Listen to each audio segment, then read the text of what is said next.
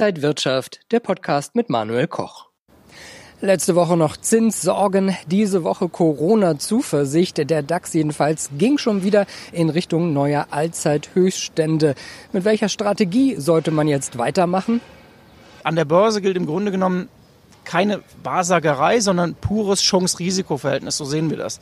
Und vor wenigen Monaten wollte noch niemand was von Aktien wie Fraport oder Carnival Group oder anderen äh, Titeln wissen die jetzt mit Abflauen der Corona-Krise wieder gefragt sein werden. Man könnte auch die TUI noch nennen. So, die jetzt sind jetzt schon wieder angeschoben worden und ähm, damit ist die Sektorrotation aber irgendwann auch abgeschlossen. Und dann geht es wirklich darum, wer kann 2022, 2023 nachhaltig Geld verdienen und dort wird man sich äh, hin orientieren.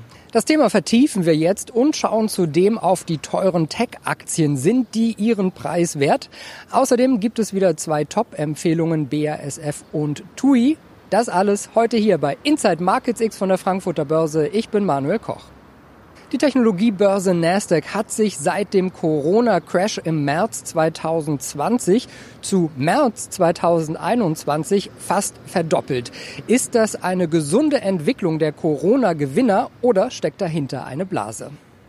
Na, pauschal würde ich das nicht sagen, dass das alles Corona-Gewinner sind. Es gibt selbstverständlich welche, wobei die in der jüngsten Vergangenheit auch schon wieder gestutzt wurden. Siehe Zoom, die ja von ihrem Rekordlevel schon üppig äh, fast 40 Prozent zurückgekommen sind.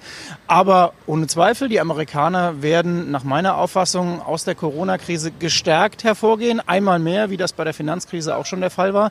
Sie drucken Geld, sie buchen ihren Bürgern Geld bar aufs Konto und sie unterstützen ihre Wirtschaft. Und übrigens sind sie mit Corona fast schon durch. Auch wenn man das hier nicht glauben mag, aber in den USA läuft vieles schon wieder an. Wir sprechen gleich weiter, welche Tech-Aktien trotzdem interessant sind. Jetzt aber erst einmal der Veranstaltungshinweis. Webinare statt Seminare, wenn ihr euer Trading, euer Börsenwissen verbessern wollt, dann schaut doch auf die kostenlosen Börsenwebinare der Trading House Börsen Akademie.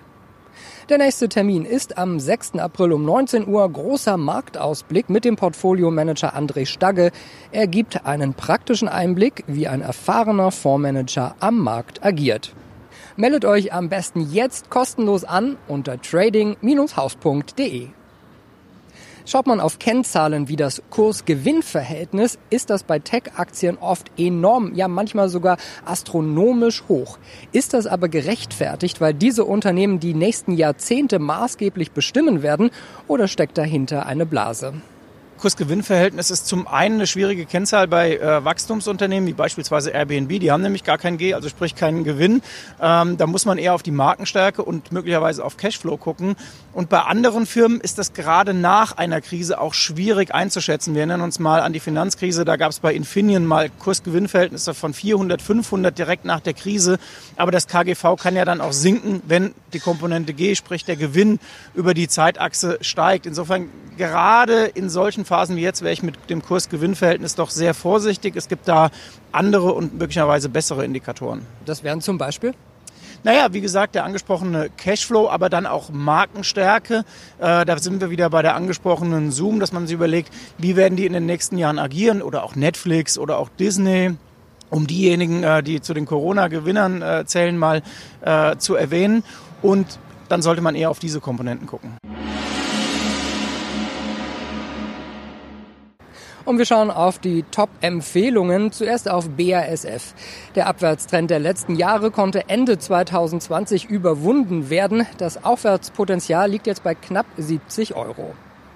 Die Analysten sehen hier eine Longchance. Weitere Ziele lassen sich bei 72 Euro und einem Cent für die BASF-Aktie ableiten. Endgültiges mittelfristiges Ziel stellt die Barriere um 75 Euro dar. Spätestens an dieser Stelle sollten längerfristige Gewinnmitnahmen eingeplant werden. Zeitgleich könnte die Konsolidierung der letzten Wochen endlich ein Ende finden. Und wir schauen auf TUI. Natürlich liegen da die Hoffnungen auf Lockerungen der Corona-Maßnahmen und auf viele Reisende, gerade in den wichtigen Sommermonaten. Und deswegen hat die Aktie auch zuletzt Aufwind gehabt. Die Analysten der Trading House Börsenakademie sehen auch hier eine Longchance. Ein Blick auf den Kursverlauf offenbart aber noch immer einen intakten Abwärtstrend.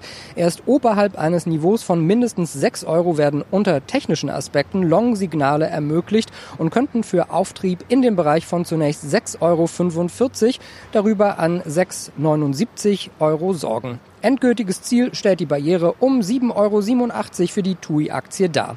Ein Verbleib in der bisherigen Handelsspanne der letzten Wochen und Monate ist als neutral zu bewerten.